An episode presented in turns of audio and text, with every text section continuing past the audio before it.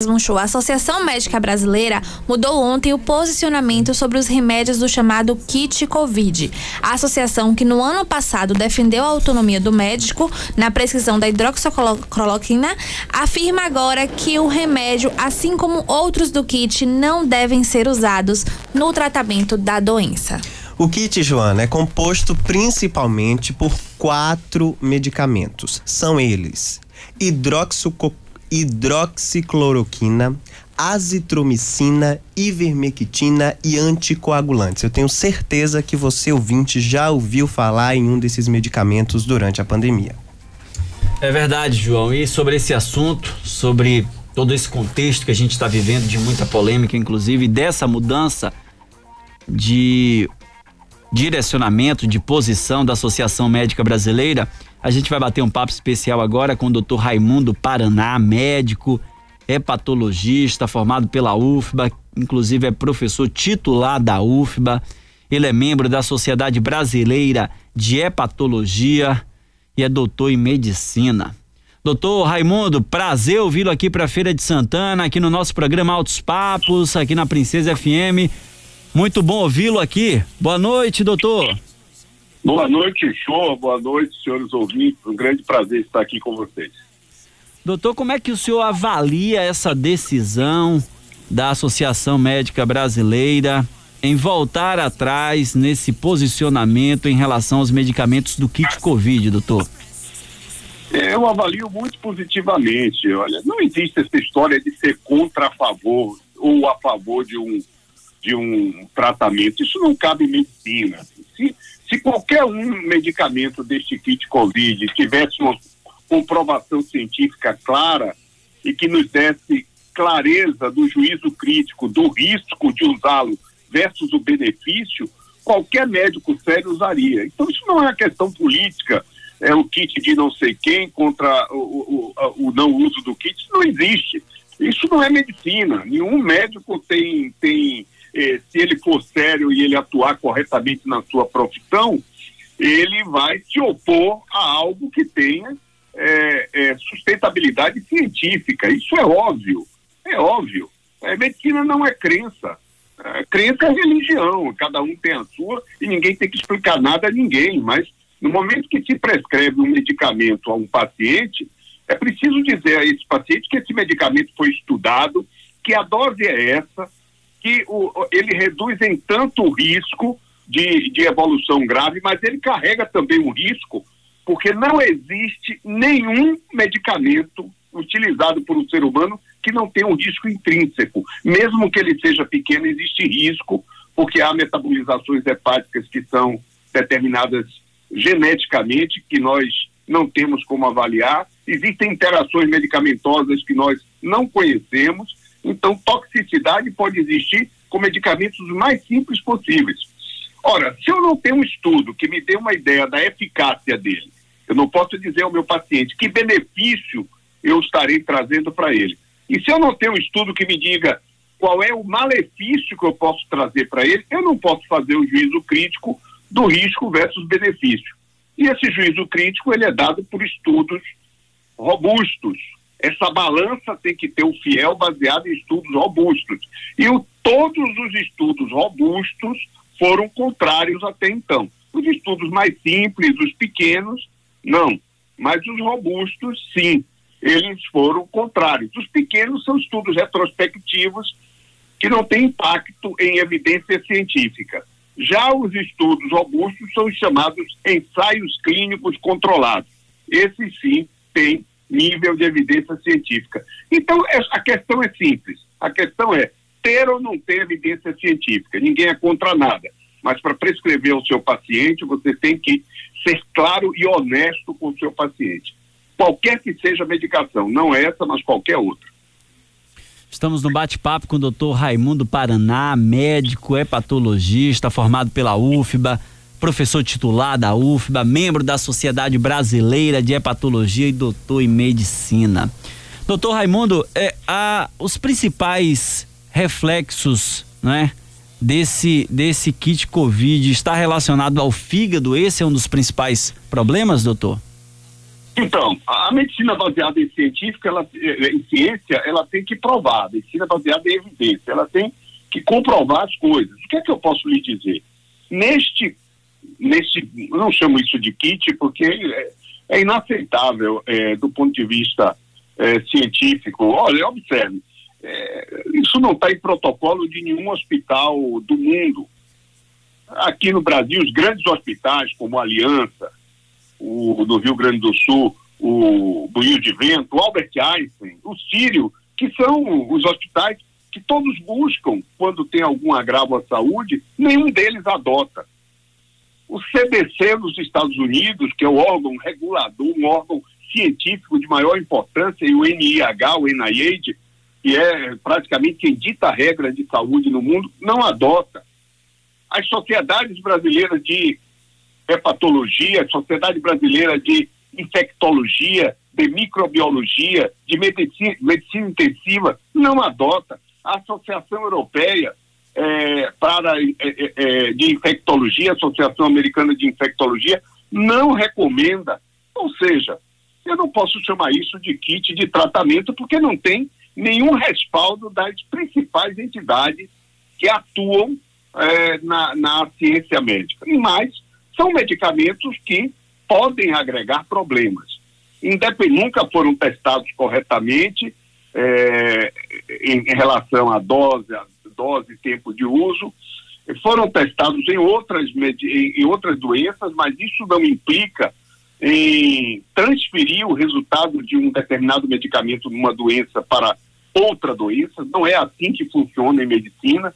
É, os senhores lembram que a aspirina é, uma, uma, é muito simples, um medicamento simples, mais de 200 anos em uso. Ele pode ser usado numa série de doenças infecciosas, mas não pode na dengue. E ele tem um excelente perfil de, de, de, é, é, de tolerância e de segurança, mas se usado na dengue, ele pode matar. Por quê? Porque isso é de evidência científica. A mesma coisa ocorre com a Covid. Não é porque a hidroxicloroquina trate doença autoimune leve ou malária que vai ser, ela vai ser útil na, na, na Covid, até porque a doença é completamente diferente. Na Covid, 20% dos pacientes têm uma alteração cardíaca importante. E um dos principais problemas da hidroxicloroquina no coração.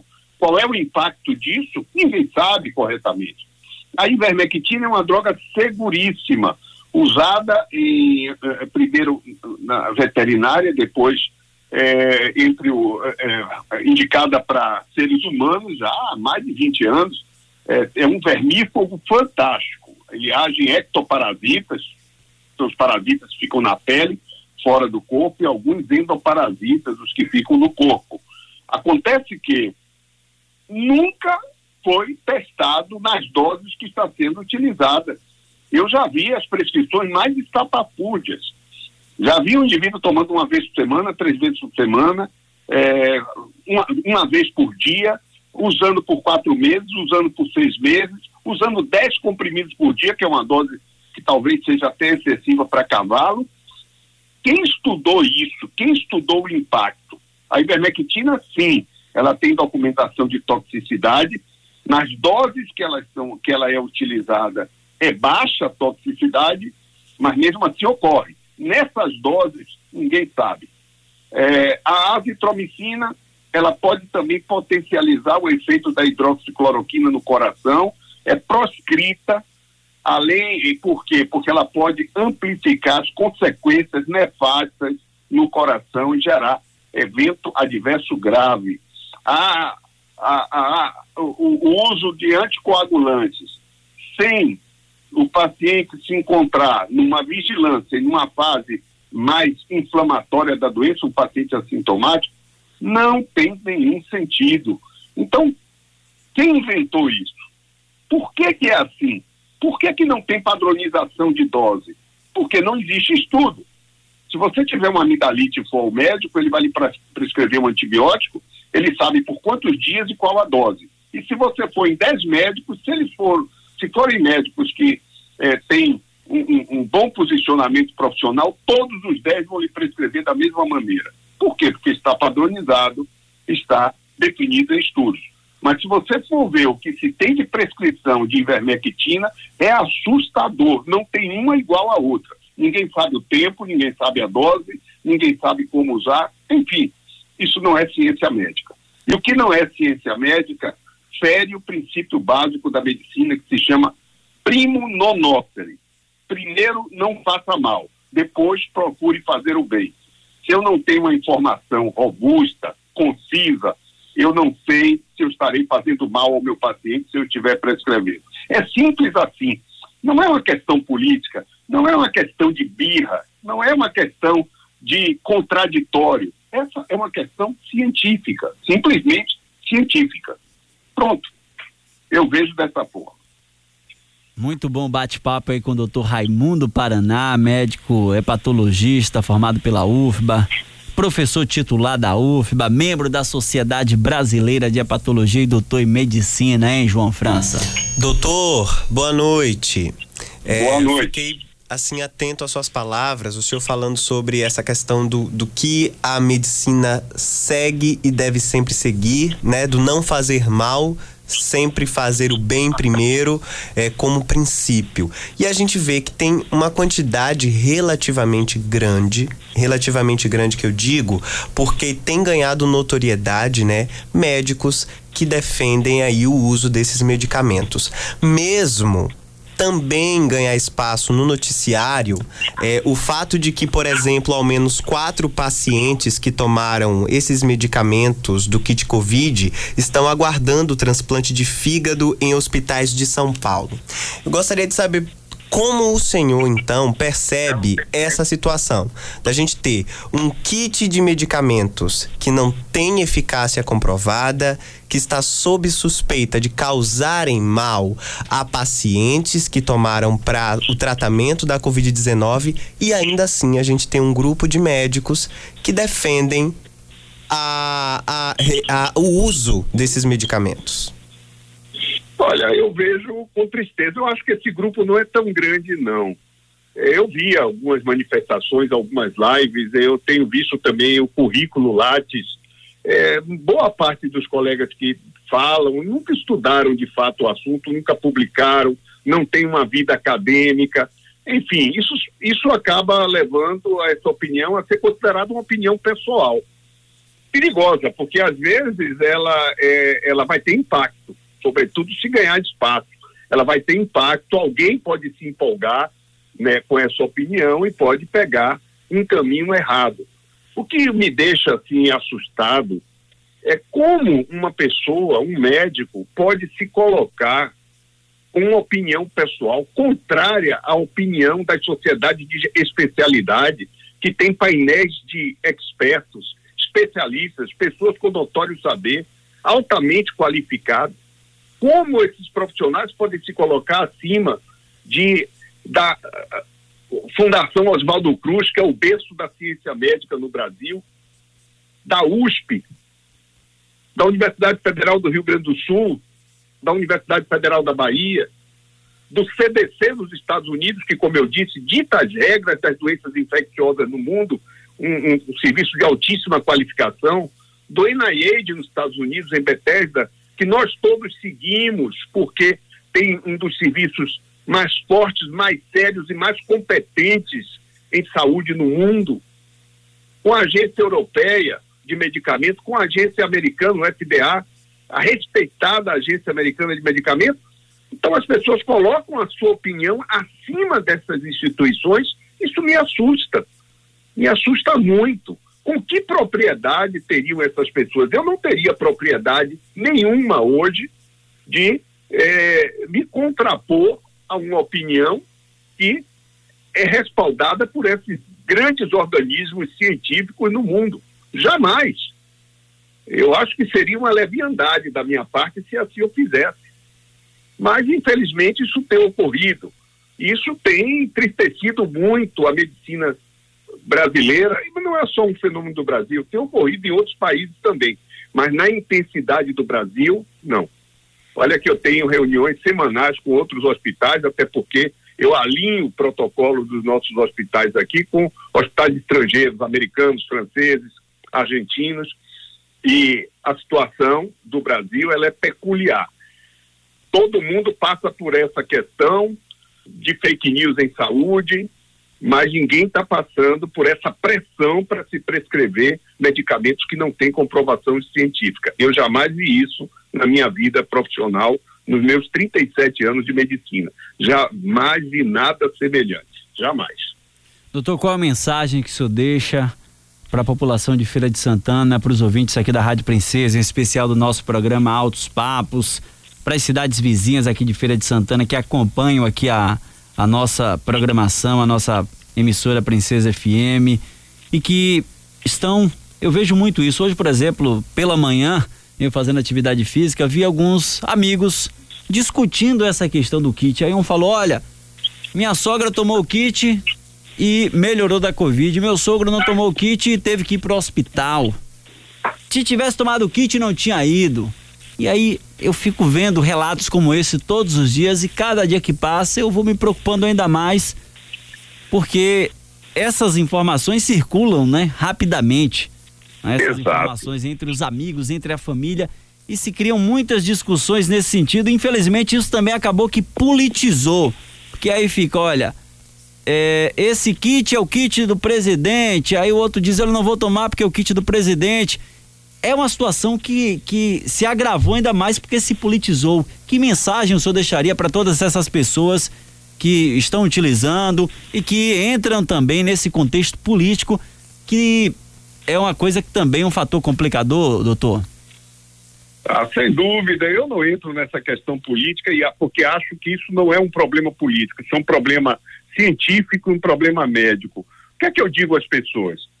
Olha, 90% dos pacientes têm Covid, que, que, que têm Covid, eles curam e fazem uma doença leve. 10% uma doença moderada. Desses 10%, alguns vão precisar de UTI. Se vocês soubessem a quantidade de pacientes que hoje povoam as UTIs do Brasil, que estavam usando esses kits, é, vocês entenderiam a nossa preocupação. A venda da Ivermectina aumentou 1.800% de outubro para cá.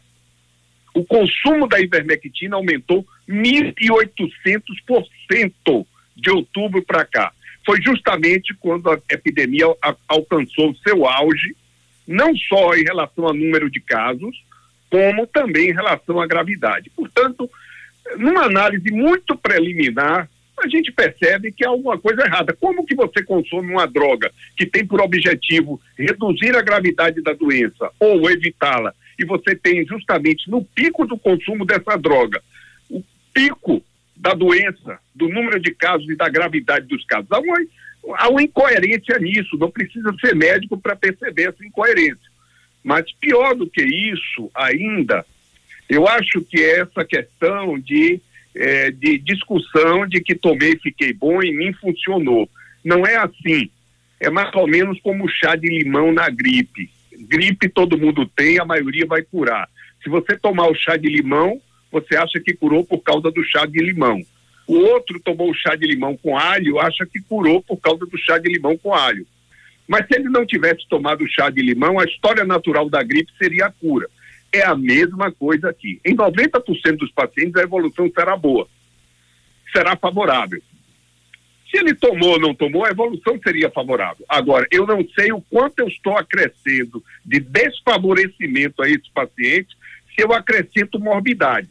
E quando você acrescenta qualquer medicamento, você corre o risco de acrescentar morbidades.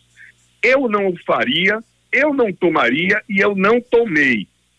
E acho que a maioria dos médicos que eu conheço, no meio que eu convivo, meio acadêmico e no, nos hospitais que eu frequento, no hospital que eu frequento em Salvador, não vejo ninguém.